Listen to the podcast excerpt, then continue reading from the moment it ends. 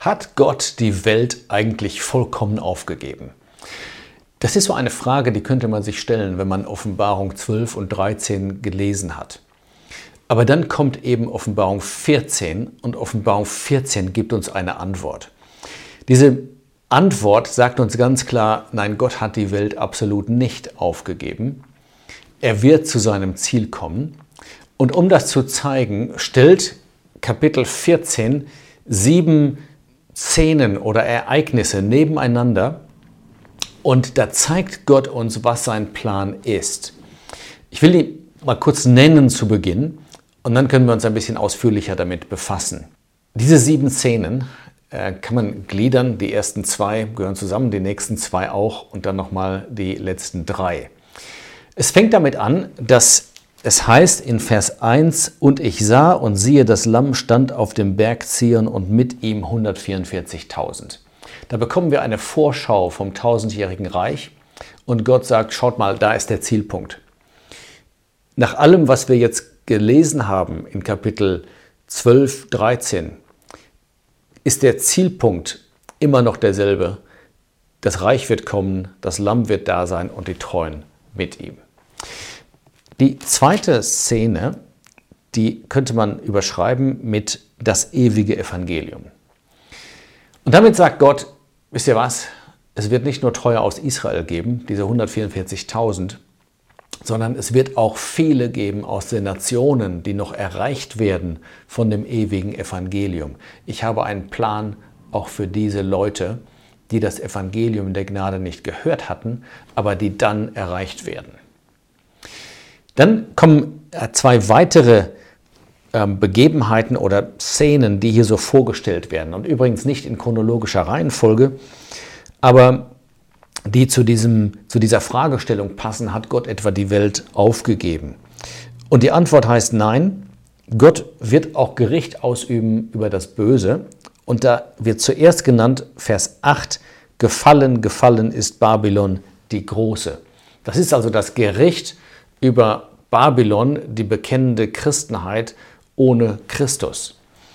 Und dann kommt viertens die Frage, ja, aber was ist mit denen, die das Tier angebetet haben und das Mahlzeichen angenommen haben?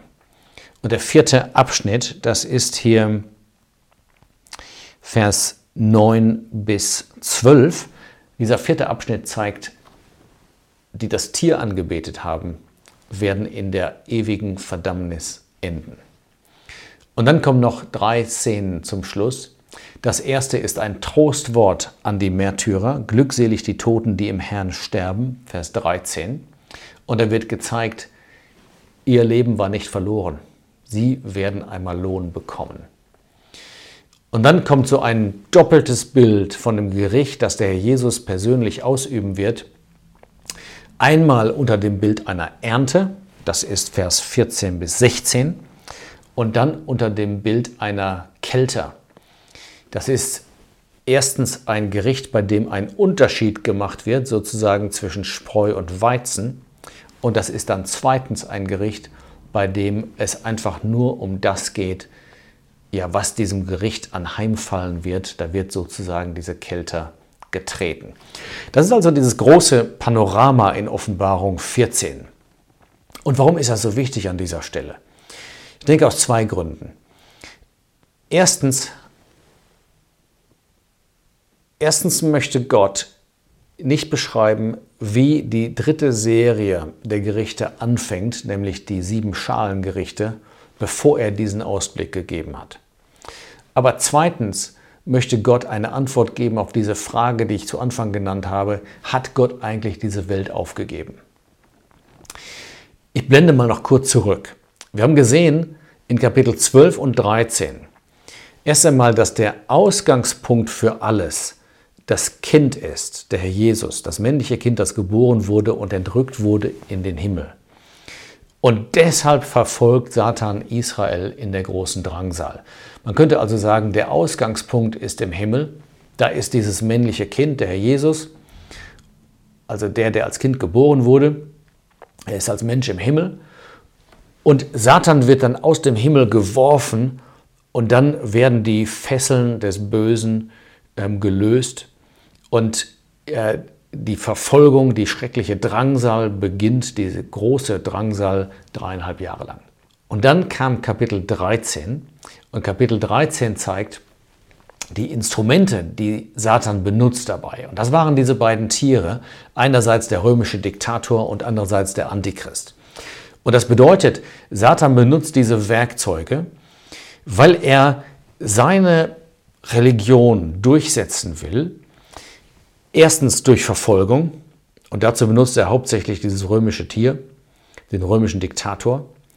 Und zweitens durch Verführung, und dazu benutzt er hauptsächlich das zweite Tier, nämlich den Antichristen. Man könnte sagen, Kapitel 13, das ist der Schachzug Satans, wo er die Instrumente, wo die Instrumente gezeigt werden, die er benutzen wird, um alles zu tun, um Gottes Ratschluss zu verhindern dass Gottes Ratschluss zustande kommt auf der Erde. Aber Kapitel 14 sagt, Gott bekommt auch noch einen Schachzug. Und jetzt zeigt Gott uns, worauf alles hinauslaufen wird am Ende und dass er doch zu seinem Ziel kommt. Und erst danach, in Kapitel 15, 16, fährt er fort mit der Beschreibung der Gerichte. Ich glaube, Kapitel 12 und 13 erklären schon, warum diese Gerichte kommen müssen aber erst zeigt Gott uns das Ziel. Ich lese jetzt mal Vers 1. Und ich sah und siehe, das Lamm stand auf dem Berg Zion und mit ihm 144.000, die seinen Namen und den Namen seines Vaters an ihren Stirnen geschrieben trugen. Das ist ein wunderschönes Bild. Und vielleicht ist das Schlüsselwort hier Zion. Zion meint natürlich Jerusalem. Man liest das in der Geschichte Davids, wie David die ähm, Stadt der Jebusiter eingenommen hat und dass das dann diese Burg Zion wurde.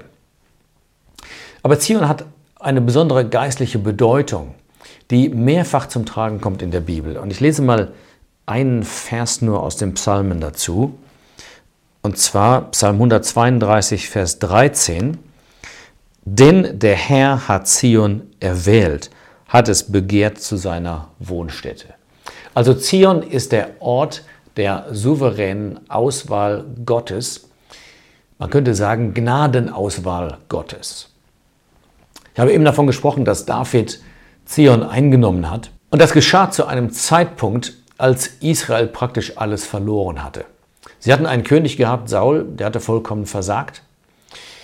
Sie hatten mal eine Bundeslade gehabt, aber die war verloren. Die war bei den Philistern gewesen. Sie hatten eigentlich kein richtiges Haus, in dem Gott wohnte zu diesem Zeitpunkt. Und die Lade war immer noch nicht zurückgekehrt. Und zu diesem Zeitpunkt, da schickt Gott David. Und da benutzt er David, um Zion zu erobern. Und das zeigt so etwas davon, was Zion bedeutet, auch jetzt hier in unserem Kontext. Zion ist der Ort, wo Gott sagt, hier mache ich meine Versprechen wahr, hier schenke ich Segen. In Psalm 2, das muss ich auch gerade dazu lesen, da hatte Gott auch davon gesprochen, dass der Messias einmal in Zion herrschen wird.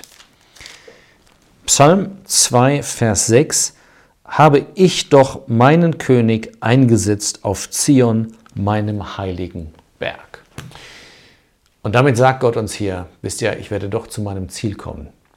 Mein Sohn wird da sein als König. Er wird beschrieben hier als das Lamm, das einmal verachtet worden war. Aber dann wird er auf dem Berg Zion stehen und 144.000 mit ihm. Treue Leute, die werden gleich noch näher beschrieben, die an seiner Seite stehen werden und die den Segen des Reiches so, sozusagen teilen und genießen werden. Es heißt noch, dass an ihren Stirnen äh, sein Name war und der Name seines Vaters. Sie sind also öffentlich identifiziert mit ihm und mit dem Vater. Im Gegensatz zu den Anbetern des Tieres, die mit dem römischen Diktator identifiziert waren durch das Zeichen an der Stirn oder der rechten Hand. Interessanterweise steht hier nicht ihr Vater, sondern sein Vater. Das ist wieder so ein kleiner Hinweis, dass es sich nicht um Christen handelt. Aber sie sind doch verbunden mit seinem Vater. Jetzt kommt eine kleine Einschaltung in Vers 2. Und ich hörte eine Stimme aus dem Himmel wie das Rauschen vieler Wasser und wie das Rollen eines lauten Donners.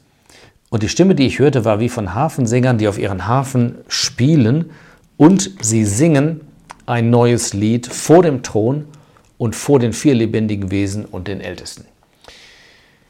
Eigentlich wurden die 144.000 auf dem Berg Zion beschrieben, aber jetzt wird plötzlich gesagt, dass eine Stimme ertönt und diese Stimme kommt aus dem Himmel. Und im Himmel, da sind natürlich die Märtyrer. Sie haben einmal zu derselben Gruppe gehört wie diese 144.000, aber sie haben nicht überlebt. Sie sind jetzt im Himmel. Sie singen schon dieses neue Lied, das spricht von einem vollbrachten Werk, von einer vollbrachten Erlösung. Und das Interessante ist, das zeigt jetzt diese Verbindung zwischen diesen beiden Gruppen, der im Himmel und der auf der Erde. Niemand konnte das Lied lernen als nur die 144.000, die von der Erde erkauft waren. Da sind also diese Treuen in Israel bei dem Herrn Jesus und sie sind in Harmonie, ich sage mal, mit der Musik des Himmels, mit diesem neuen Lied, das von der Erlösung spricht. Und jetzt kommt Vers 4 wieder zurück auf diese 144.000 auf der Erde. Er zeigt uns sieben Eigenschaften dieser Leute, die einmal ein sehr schönes Bild von ihnen abgeben, aber auch etwas klarer noch machen, wer sie genau sind. Dies sind die, die sich mit Frauen nicht befleckt haben, denn sie sind Jungfrauen. Ich glaube, das ist ein Bild, das jetzt hier benutzt wird, um zu zeigen, sie sind keine falschen Verbindungen eingegangen. Weder mit Babylon, der verdorbenen Christenheit, noch mit dem Antichristen und seinem falschen religiösen System, noch mit dem römischen Diktator. Sie sind sozusagen wie eine Braut, die, die treu ist und deren Zuneigungen nur ihrem Bräutigam gelten. Genauso sind sie treu geblieben. Sie sind in diesem Sinn Jungfrauen geblieben. Und dann heißt es, dies sind die, die dem Lamm folgen, wohin irgend es geht. Also sie gehorchen. Sie hören auf das Lamm und sie haben das Vorrecht, mit dem Lamm zu gehen. Sie sind viertens erkauft worden. Deshalb können Sie auch mitsingen bei diesem neuen Lied. Der Jesus hat den Preis bezahlt, auch diese Menschen sind erkauft worden. Aber jetzt heißt es als Erstlinge für Gott und das Lamm. Die Erstlinge, das Bild wird ja oft benutzt in der Bibel, einmal im Alten Testament, da mussten Erstlingsfrüchte gebracht werden, aber dann auch im Neuen Testament, wo steht, dass der Jesus der Erstling ist, der Auferstandenen, und dann folgt die große Ernte der anderen, die auferstehen werden. Das heißt, diese Erstlingsfrucht spricht immer von dem Beginn einer Ernte. Und nach der Entrückung, wenn die prophetische Uhr sozusagen anfängt zu ticken, dann werden diese 144.000 die erste Frucht sein. Das sind die, die zuerst geglaubt haben. Und wir werden gleich sehen in dem nächsten Abschnitt, dass sie die Botschaft von Christus auch weitergetragen haben. Erstlinge für Gott und das Lamm und in ihrem Mund wurde keine Lüge gefunden, denn sie sind untadelig. Das sind diese beiden letzten Kennzeichen. Einmal keine Lüge, sie sprechen die Wahrheit. Und wenn es heißt untadelig, das bedeutet natürlich nicht, dass sie nie einen Fehler irgendwie gehabt hätten, irgendwie unfehlbar wären, sondern es heißt, dass sie sich ferngehalten haben von Babylon, von dem Antichristen und von dem römischen Tier. So waren ihre Segel gesetzt, sie wollten dem Lamm treu sein. Und dieser Abschnitt zeigt, am Ende werden sie trotz allem, was sie gelitten haben, den Segen haben mit dem Lamm auf dem Berg Zion. Jetzt noch ganz kurz zu dem zweiten Abschnitt. Ab Vers 6. Ich sah einen anderen Engel inmitten des Himmels fliegen, der das ewige Evangelium hatte. Da stellt sich natürlich jetzt die Frage, was ist genau gemeint mit dem ewigen Evangelium? Manchmal hört man, dass der Ausdruck benutzt wird und man meint damit das Evangelium der Gnade. Vielleicht, weil es eine ewige Auswirkung hat, eine ewige Errettung bringt. Aber das Evangelium der Gnade, wenn man darüber nachdenkt, ist eigentlich eine ganz, ganz spezielle Botschaft, die nur für unsere Zeitepoche gilt. Stichwort heilsgeschichtlich denken, da haben wir das erklärt mit den Epochen, das wiederhole ich jetzt nicht.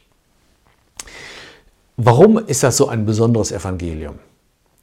Weil es davon handelt, dass Christus gestorben ist, auferstanden ist, dass er aufgefahren ist in den Himmel und dass Menschen auf der Erde mit ihm verbunden werden. Das ist die Botschaft, der verherrlichte Mensch im Himmel. Und diese Botschaft galt vor dem Kreuz nicht, die gab es nicht. Da gab es keinen verherrlichten Menschen im Himmel. Und das wird auch nicht die Botschaft sein in dieser Zeit, in dieser Drangsalzeit, sondern da wird ein, ich sage mal, viel engeres Evangelium verkündigt werden, das hier ewiges Evangelium heißt. Warum? Weil es sozusagen auf den Kern reduziert wird, der immer wahr ist, nämlich dass man Gott anerkennt und sich vor ihm beugt. Es heißt jetzt interessanterweise, dass dieses ewige Evangelium einem Engel gegeben wird, der inmitten des Himmels fliegt.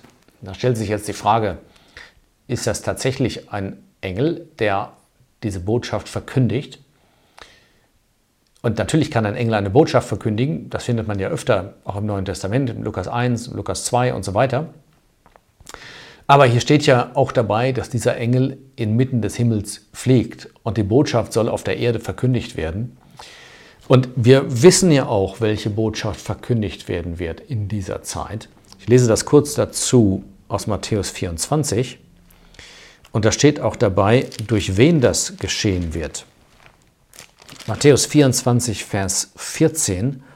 Und dieses Evangelium des Reiches wird auf dem ganzen Erdkreis gepredigt werden, allen Nationen zum Zeugnis, und dann wird das Ende kommen. Und da ist ja die Rede von den treuen Gläubigen, die da in der Drangsal sein werden. Ich denke, das Bild ist ja klar. Die 144.000 waren die Erstlinge, sie haben zuerst geglaubt, aber sie haben dann, genau wie es in Matthäus 24 steht, oder ich sollte sagen, sie werden dann, genau wie es in Matthäus 24 steht, das Evangelium des Reiches verkündigen. Das sagt, der König kommt, tut Buße, beugt euch vor ihm. Und wir werden merken, dass die Botschaft des ewigen Evangeliums dem sehr, sehr nahe kommt. Es wird, das wird auch hier betont, sehr umfassend verkündigt werden in sehr vielen Ländern. Jeder Nation steht hier, jedem Stamm, jeder Sprache und jedem Volk. Es gibt, soweit ich das weiß, über 7100 Sprachen. Aber in jeder Sprache wird die Botschaft verkündigt werden und auch allen Völkern. Vers 7 sagt, indem er mit lauter Stimme sprach, fürchtet Gott, jetzt kommen wir auf den Inhalt, und gebt ihm Ehre.